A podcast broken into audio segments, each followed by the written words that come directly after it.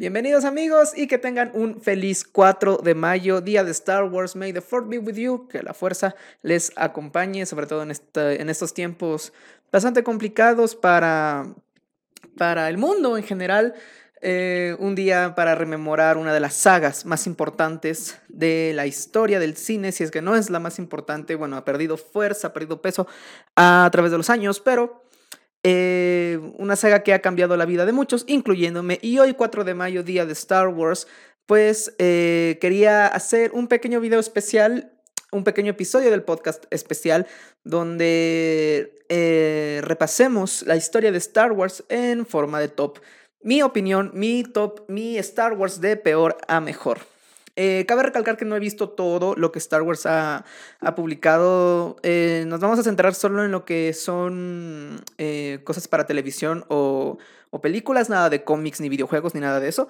Y bueno, cabe recalcar que no he visto todo. Soy fanático de Star Wars, pero no tan acérrimo. De hecho, tengo aquí mi, mi saquito de Star Wars, que muchos dicen que es navideño, pero no, es de Star Wars. Mira, aquí está Darth Vader está ahí. y bueno, eh, los que están escuchando en Spotify y en las demás plataformas no pueden verlo. Pero eh, especial para conmemorar el día de Star Wars. Muy bien, empecemos. Eh, cabe recalcar que yo no he visto ni la película de la Guerra de los Clones, ni la serie de la Guerra de los Clones. No he visto em, Rebels, ninguna serie animada de Star Wars. No he visto Resistance. Así que todas esas quedan afuera. Cabe recalcar que hoy se estrena The Bad Batch en Disney Plus. Disney Plus, o como quieran decirle. Y bueno, eh, tampoco he visto Han Solo, así que esas, todas esas quedan fuera de la lista. Em, empecemos rápidamente, no quiero demorarme con este top de Star Wars. Y bueno, empezando en la lista. 3, 4, 5, 6, 7, 8, 9, 10. En el puesto 10 tenemos el episodio 9. no creo que sea sorpresa para nadie que el ascenso de Skywalker es la peor película que han sacado de Star Wars. El último episodio, el que cierra la saga Skywalker que salió en el año 2019, realmente es un episodio muy flojo. Eh, ya sé que viene con todo el problema que, que surgió a raíz del, del a raíz de los últimos Jedi o de las Jedi, el episodio 8. Y bueno, eh, con todos los cambios de con los cambios de visión de los directores de Star Wars realmente el ascenso de Skywalker fue más un remediar lo que dañó el episodio 8 eh, los fanáticos de Star Wars eh, son muy acérrimos a lo que les gusta, muy que, que quieren hacer, quieren que, que que lo que ellos quieren se vea en las películas, cosa que es imposible, no puedes complacer a todos. Pero a la final, el ascenso de Skywalker fue para remediar, como dije, lo que pasó en el episodio 8. Y como cierre de, las, de la saga Skywalker, realmente es muy flojo. No es.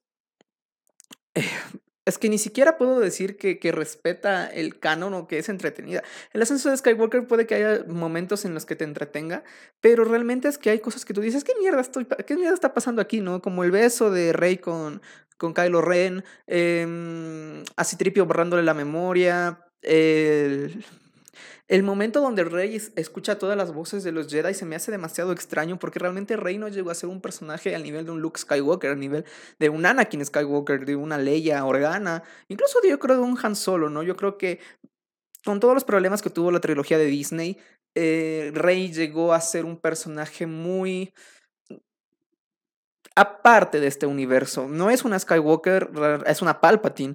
Y realmente el hecho de que la película se llame El ascenso de Skywalker y no tengamos a ningún Skywalker vivo, o, sea, bueno, Leia, pero es con lo que, no sé, Leia se siente muy aparte. Eh, Leia muere en esta película, eh, que bueno, Leia ni siquiera es una Skywalker, es Leia Organa. En sangre sí, pero bueno, en apellido no. No teníamos ya a Luke, Luke murió en el episodio 8. Y bueno, realmente no se siente que, que, que, que merezca Rey el apellido Skywalker. Así que en el puesto número 10 tengo el episodio 9, el ascenso de Skywalker, como de lo que yo he visto, lo peor que ha sacado Star Wars o Lucasfilm, o sea, como parte de Star Wars. En el puesto número 9 tenemos el episodio 2, el ataque de los clones. La trilogía de las precuelas eh, ha sido muy mal recibida por el público en su momento. Yo creo que a través de los años y sobre todo viendo lo que hizo Disney con la trilogía, con la nueva trilogía, este, yo creo que las precuelas empezaron a tener un poco más de valor, pero el episodio 2 es demasiado irrelevante. O sea, todas las películas al menos tienen algo que algo que las diferencia, ¿no? El episodio 1, em, a pesar de que a muchos no les gusta, pues es el inicio de las precuelas y el, el, el, regreso de Star Wars luego de muchos años. El episodio 3, que ya vamos a hablar, es eh, el final de las precuelas, el ascenso de, de, Darth Vader y la caída de Anakin Skywalker. El episodio 4, pues es el inicio de todo. El episodio 5 es considerada la mejor película de Star Wars de la historia. El episodio 6 es el final de la trilogía. El episodio 7 es el regreso de Star Wars luego de muchos años igual. El episodio 8 es el que mermó todo y el episodio 9 pues es considerado el peor de la saga. Pero el episodio 2 realmente es ese episodio que no es nada. El episodio 2 no es nada para nadie y no malentiendan, o sea, es entretenido, pero es que es entretenido dentro del mundo de las precuelas. Las precuelas son las películas más aburridas, yo lo entiendo, a pesar de que yo en lo personal eh, tengo, eh, ya van a ver mi top a, una película de precuela acá arriba, pero las precuelas sí se me hacen un poco más eh, problemas políticos. El ataque de los clones tiene bastante política y no sé, o sea, es como que el episodio medio entre el inicio de todo y la caída del, del héroe, ¿no? Entonces, yo creo que las precuelas hubiera estado perfecto en dos películas. Yo creo que el ataque de los clones es el simplemente el, el querer hacer una trilogía y alargar la historia demasiado o sea, alargar la historia innecesariamente en las precuelas para tener una trilogía y el ataque de los clones creo que es la que más sufre en este, en este momento. Así que el ataque de los clones está en el puesto número 9, el episodio 2. En el puesto número 8 tenemos al episodio número 7, el despertar de la fuerza. Y bueno, Aquí realmente eh, era el regreso de Star Wars luego de la compra de Disney. Eh, muchos fanáticos tenían las expectativas muy altas. Realmente Disney tenía ya un buen, un buen apoyo detrás con lo que hizo con Marvel Studios. Así que dijeron, pues con Lucasfilms van a hacer algo bueno. Y yo creo que el despertar de la fuerza fue un buen inicio para la nueva la nueva trilogía, pero realmente lo que se quejan y es verdad, es una copia del capítulo 4. Es una copia del capítulo 4, es la misma historia, el, el droide escapa con información importante, eh, llega con nuestra heroína, eh, ella descubre que el, que el droide tiene y bueno, se une a la resistencia y bla, bla, bla. Lo mismo o sea, la misma historia de Luke Skywalker es con Rey.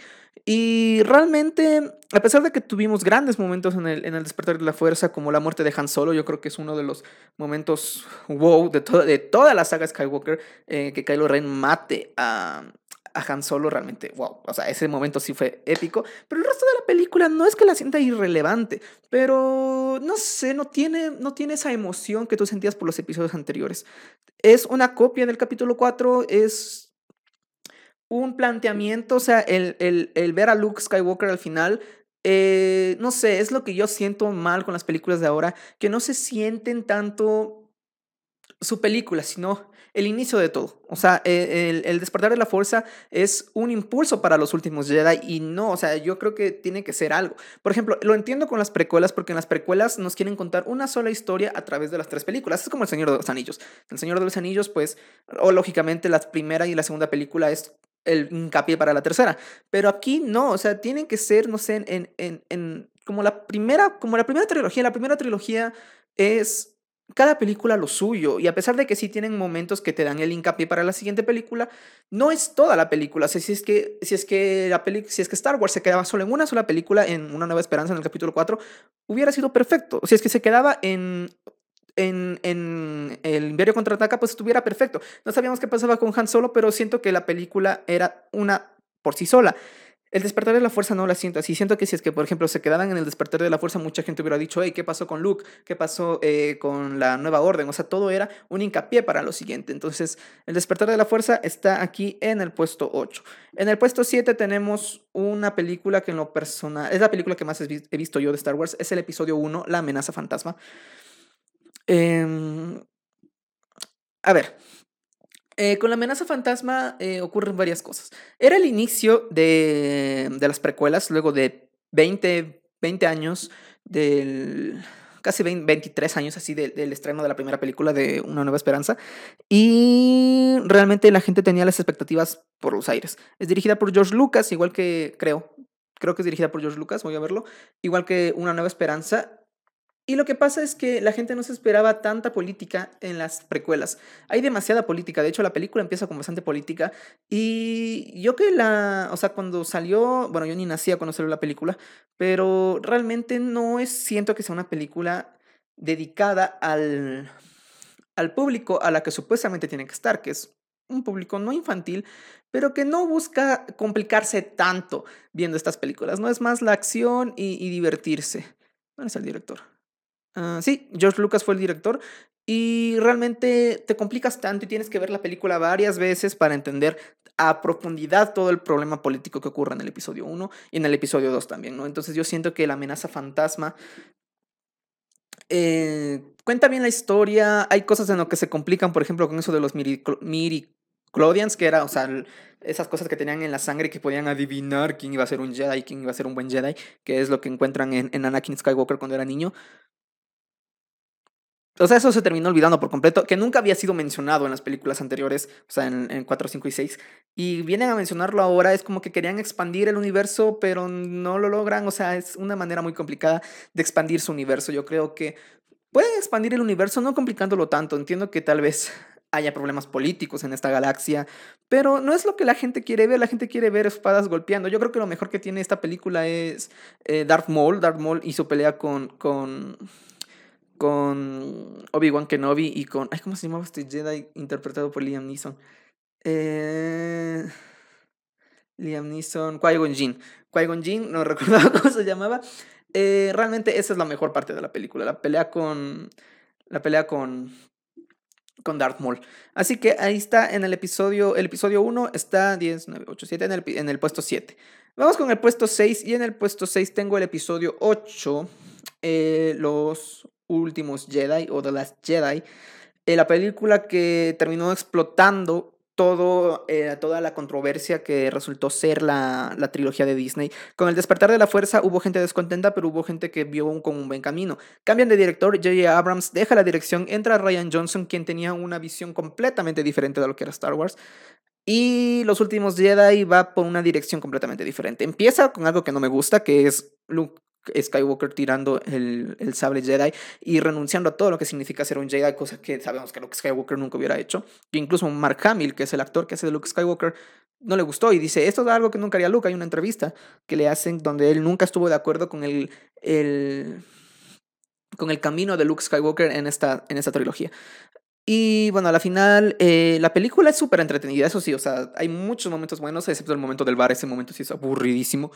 Eh, pero, por ejemplo, la, la, la batalla final, eh, cuando matan al, a la copia esta de Palpatine, que no recuerdo cómo se llama, y luego eh, Luke Skywalker encarando a Kylo Ren. Yo creo que esa parte está súper bien, la muerte de Luke. Mucha gente se queja de que Luke no tuvo la muerte digna del héroe que es, pero yo creo que estuvo bien. Yo creo que, yo creo que eh, se despidió bien el personaje de Luke Skywalker.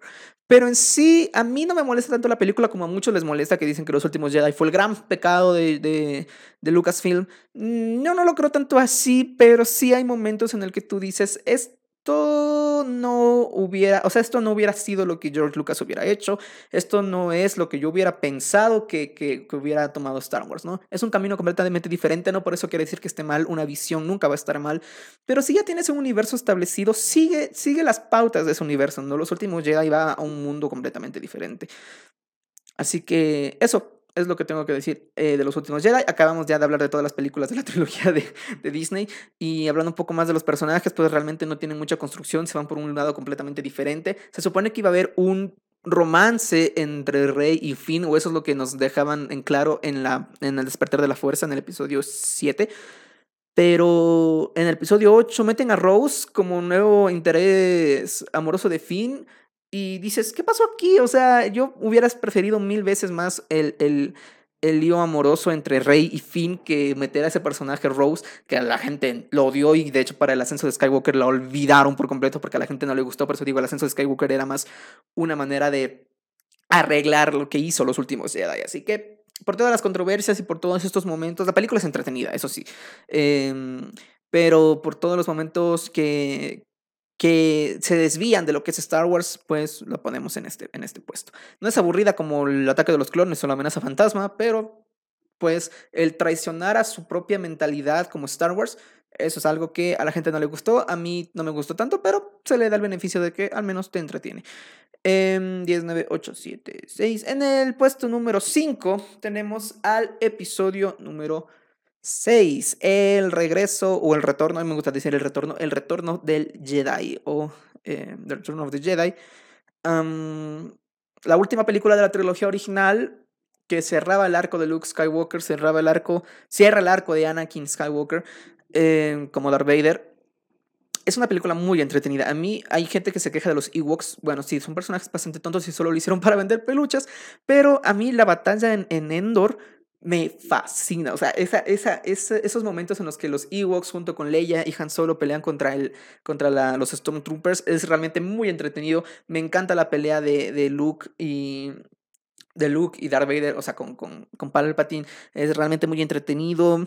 El, la, escena la escena del inicio no me gusta tanto, o sea, cuando está eh, Leia eh, prisionera y tienen que rescatar a Han Solo con Java de Hot. No sé, como que se me hace un poco aburrido en esa parte, pero ya luego la película empieza a agarrar un ritmo que en lo personal a mí me gusta bastante. Es considerada la peor de la trilogía original y sí, yo creo que también El Retorno del Jedi es la peor película original, pero eso no quita que sea realmente entretenida y que mucha gente pues la tenga muy alto precisamente por ser de la trilogía original, que fue lo que cimentó todo. El retorno del Jedi realmente es muy buena, vemos finalmente el cierre del arco de Anakin Skywalker, que bueno, luego, luego, luego de muchos años sería eh, puesto en las, en las precuelas, pero del Retorno del Jedi es muy buena película, muy recomendable. Eh, de hecho, creo que es la que voy a ver este día de Star Wars. En el paso número 4 tenemos, aquí muchos van a sorprenderse, pero en el paso número 4 yo tengo El Imperio Contraataca, el episodio 5. Em, muchos consideran 4, 3, 2, sí. Em, muchos consideran al Imperio Contraataca la mejor película de Star Wars. Y podría ser que sí, realmente sí. O sea, em, ya, en este mundo nadie puede ser objetivo. Y para mí, El Imperio contraataca es muy buena película. De hecho, la tengo aquí en mi puesto 4. Em, lo que ocasionó en el público ese momento de Luke, yo soy tu padre o no, yo soy tu padre, como sea, el momento que Darth Vader le revela a Luke que es, el, que es su papá, o sea, ese momento fue un boom en, en el momento que se estrenó la película, que me parece que fue en 1980 nadie se lo esperaba, eh, guardaron muy bien el secreto, cosa que tal vez no se hubiera podido lograr en esta época de internet, y la gente salió sorprendidísima del, cine. Y yo creo que ese fue uno de el primer mega spoiler que te podían hacer en la historia del cine, era revelarte que Luke, que Luke Skywalker era el hijo de Darth Vader. Em, el Imperio Contraataca es una película súper entretenida. Yo creo que la parte más aburridona llega a ser el, el momento en el que Em, van a, o sea, van a, reparar la nave, creo que es, bueno, hace mucho tiempo que no veo la película, pero eh, cuando les traiciona el amigo de Han Solo y... No recuerdo los nombres, maldita sea, debí haber investigado esto un poco mejor. Eh, pero bueno, esa parte que luego los traiciona, llega Boba Fett y tanta cosa, yo creo que esa es la parte como más aburridona de la película. Pero ya de ahí, con, eh, con el, juicio, el juicio, vamos a decirlo así, de Han Solo, la parte inicial también se me hace súper entretenida. la pelea de Darth Vader con, con Luke cuando le corta la mano realmente es... Eh, no me voy a quedar con la duda, lo voy a buscar. Eh, es muy entretenida la película y ya te deja con, el, con ese... Ya, o sea, era, era obviamente una... Mm, ya sabían que iban a hacer una tercera película, sabían que el Imperio Contraataca iba a ser un éxito, luego un rebote del éxito de lo que fue el episodio 4, que en ese momento no era episodio 4, era simplemente Star Wars. Em, entonces ya al saber que iban a hacer una tercera película, pues ya te dejan la semilla de cuál va a ser el arco que iba a ser el rescate de Han Solo. Eh, Lando Carlishan, el amigo de Han Solo que los termina traicionando Lando. Eh, esa parte cuando llegan al planeta de Lando eh, realmente se me hace un poco aburridona, pero en sí toda la película es, es entretenidísima, es una ópera espacial gigantesca. Así que el episodio 5 está en el puesto número 4, el Imperio contraataca. En el puesto número 3 tenemos el episodio 4, em, Una nueva esperanza. Realmente el episodio 4 es una... es lo que inició todo. Es lo que inició todo. Em, como en su tiempo, o sea, solo teníamos un blockbuster, o sea, la película que inauguró los blockbusters, los grandes estrenos de verano en Estados Unidos, que iban a recaudar un montón de dinero y tenían una publicidad masiva, fue la película Joss o Tiburón, Tiburón, Tiburón de, de Steven Spielberg, que se estrenó un año antes de eh, Una Nueva Esperanza. Y cuando se estrena Una Nueva Esperanza en 1977 realmente fue un boom. Eh, cuando George Lucas coincidió, concibió la idea de Star Wars, realmente él creía que iba a ser un fracaso. Tenía la película que tuvo una buena recepción de la crítica, que era American Graffiti, luego THX realmente fue un fracaso y la idea de una ópera espacial al nivel de lo que era Star Wars en 1977 era un suicidio, mandar a hacer una película así, era un suicidio y realmente cuando George Lucas él se fue de vacaciones, o sea, se fue de vacaciones en el momento del estreno, él no tenía esperanza alguna y una nueva esperanza terminó siendo todo un éxito. Una nueva esperanza es de mis películas favoritas de Star Wars, es... wow, o sea, si es que hubiera quedado en una sola película Star Wars, yo creo que hubiera sido perfecta.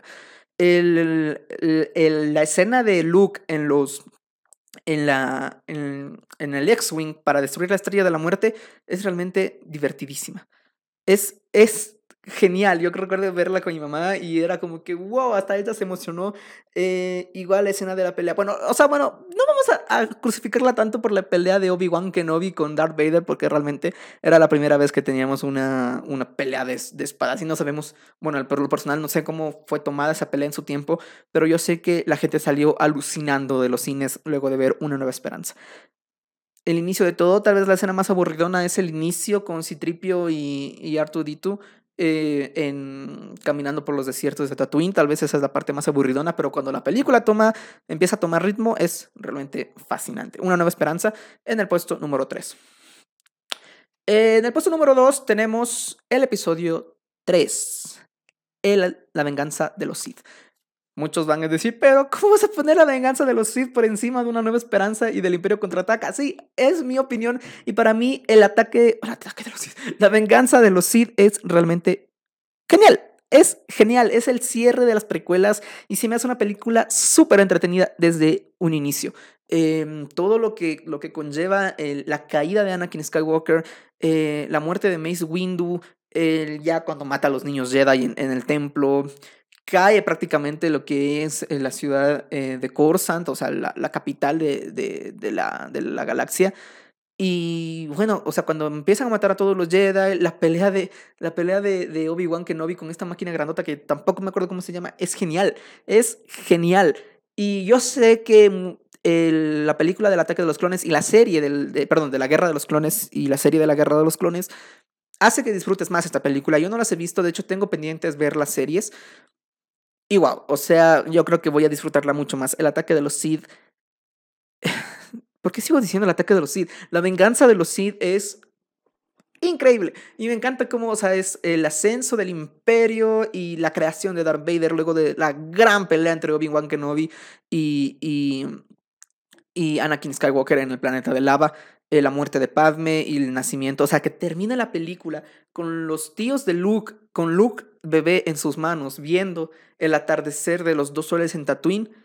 Eso es una maravilla. Yo recuerdo que la primera vez que la vi fue wow. O sea, por esa película las precuelas valen la pena. Por el ataque de los Sith, las precuelas valen por completo la pena. Así que es mi emoción, mi cariño por eh, la venganza de los Sith, que la pongo tan arriba por encima del Imperio contraataca y de una nueva esperanza. Eh, quiero hacer una gran mención honorífica que si es que no era top 10, esto era top 11, lo hubiera puesto en, o sea, justo en esto, justo entre el puesto 2 y el puesto 1. Era top 10 solo de las películas, pero em, como mención honorífica, de Mandalorian, la serie de Disney Plus, es una maldita maravilla, muy bien la cámara, perdón. Una maldita maravilla de Mandalorian. Son dos temporadas eh, donde nos cuentan la historia de Mando que tiene que llevar a Grogu o a Baby Yoda, como le quieran decir, con un Jedi. O sea, realmente ya la estoy viendo por segunda vez. Y con el presupuesto que tenían, contar esa historia a nivel, a nivel tan grandilocuente es genial. Si no han visto The Mandalorian, tienen que ver The Mandalorian si son fanáticos de Star Wars. Realmente The Mandalorian es muy buena y ese cameo final, que no voy a decir quién es, Eh, me imagino que ya todos saben, pero si es que por alguna razón no sabes, ese cameo en el episodio final es wow. O sea, el episodio final de The Mandalorian es simplemente maravilloso. Y esta es la razón por la que yo creo que Disney va a seguir haciendo un buen trabajo con Star Wars. Por esto y por el puesto número uno que ya vamos a hablar. Así que, como mención honorífica, está The Mandalorian. Y en el puesto número uno tenemos la que yo considero la mejor película de Star Wars que se ha hecho en la historia. Rogue One, Star Wars Story. Rogue One, una historia de Star Wars que no es dentro de la saga Skywalker, pero wow, realmente si es que las películas, las, las películas de Disney dentro de la saga Skywalker hubieran tenido el nivel de calidad, el nivel de emoción y el nivel de epicidad que tuvo Rogue One, hubiera sido la mejor trilogía en la historia de Star Wars. Realmente Rogue One es es fantástica. yo sé que muchos no han visto One, les da flojera por el hecho de que es de Disney, de que no es dentro de la trilogía de Star Wars. Como a mí me da flojera, por ejemplo, ver Han Solo. Han Solo no, todavía no la he visto. Espero para el próximo año verla. Pero One realmente es maravillosa. No tenía tantas ganas de verla, pero cuando la vi fue una emoción terrible. O sea, fue emoción tras emoción tras emoción. Y ese final, ese maldito final de la película, Darth Vader, no, o sea, Darth Vader es todo un dadas en esta película. Y el cameo final, que bueno, sí lo voy a decir porque es una película ya un poquito viejita. Con Leia al final de la película diciendo esperanza, o sea, hope, o sea, cuando dice, ¿qué tenemos en esto, no? Y ella dice hope y cierra la película. Es realmente increíble, es genial. Y Perdón, por, perdón por, por no contener mi emoción, pero es que a mí, yo amo, amo Rogue One realmente. Eh, eh, tenemos, o sea, tenemos a Matt Mikkelsen como el papá de, de. No, no, o sea, Matt Mikkelsen como Galen Erso realmente es genial. Me gusta que en esta película ya te dan una, una de las grandes incógnitas de toda la historia del cine era por qué el imperio hace una, una arma gigantesca que era la estrella de la muerte, pero que tenía un fallito, o sea, que tú con un disparo en una zona específica podías destruir la estrella de la muerte.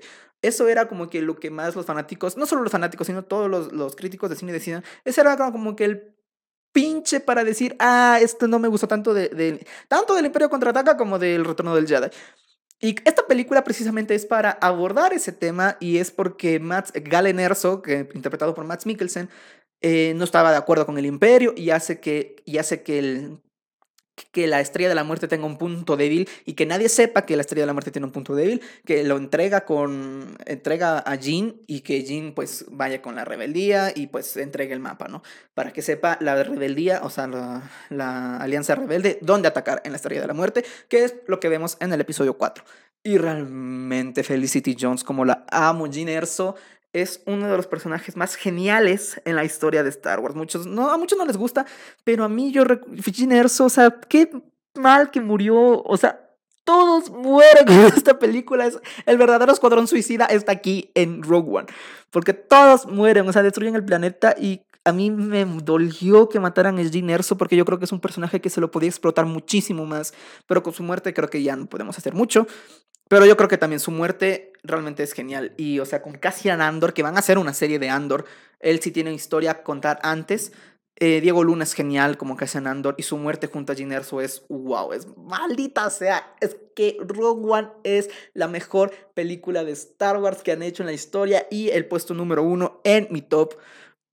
Eso es todo lo que tengo que decir. Muchas gracias por escucharme. Em, ahí está mi lista. Eh, para mí, Rogue One es la mejor película. Y dentro de la saga Skywalker, pues La Venganza de los Sith. 4, 3, 2, ¿Hice bien la cuenta? No sé. bueno, eh, ahí está. Ah, sí, hice bien la cuenta junto con el episodio 4. Eh, gracias por escucharme. Que tengan un feliz 4 de mayo. No sé a qué hora voy a subir esto. Espero subirlo pronto. Pero que tengan un feliz 4 de mayo, amigos. Eh, disfruten de todo lo que salió de Star Wars. Salió de Bad Patch. Salió un nuevo corto de Maggie Simpson eh, basado en Star Wars. Salió como dos series nuevas explorando el universo de Star Wars. Tenemos un montón de cosas de Star Wars para disfrutar. Así que disfruten de su 4 de mayo. Eh, espero el próximo año ya ver las series para hacer un top junto con las series. Y pues que la fuerza los acompañe siempre. Y nos estaremos viendo en un nuevo video. Adiós, amigos. Como dije, que la fuerza los acompañe.